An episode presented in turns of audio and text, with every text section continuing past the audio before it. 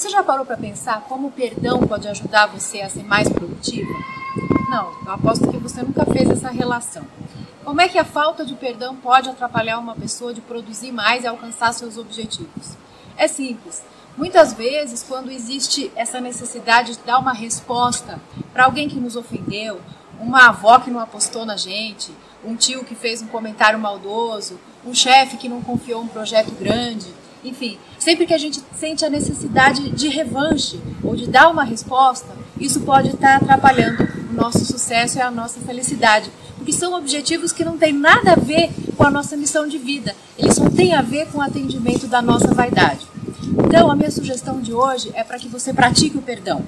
E praticar o perdão parece muito difícil quando você pensa em esquecer tudo da noite para o dia. Isso não é fácil mesmo.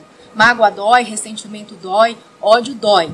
Muitas vezes são males uh, que nos ferem no nosso íntimo mais profundo, na nossa autoestima, no nosso senso de valor pessoal.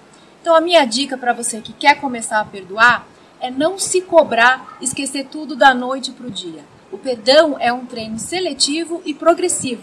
A única coisa que você tem que fazer é prometer para mim, prometer para você mesma que hoje você vai se deixar afetar menos do que ontem por um mal antigo. Porque essas pessoas que te fizeram mal não merecem a sua energia, não merecem o seu tempo, não merecem a sua felicidade. E às vezes elas nem estão mais no planeta Terra, não é mesmo? Então, vamos lá começar a praticar o perdão. Depois me diz como é que foi a sua experiência de perdoar.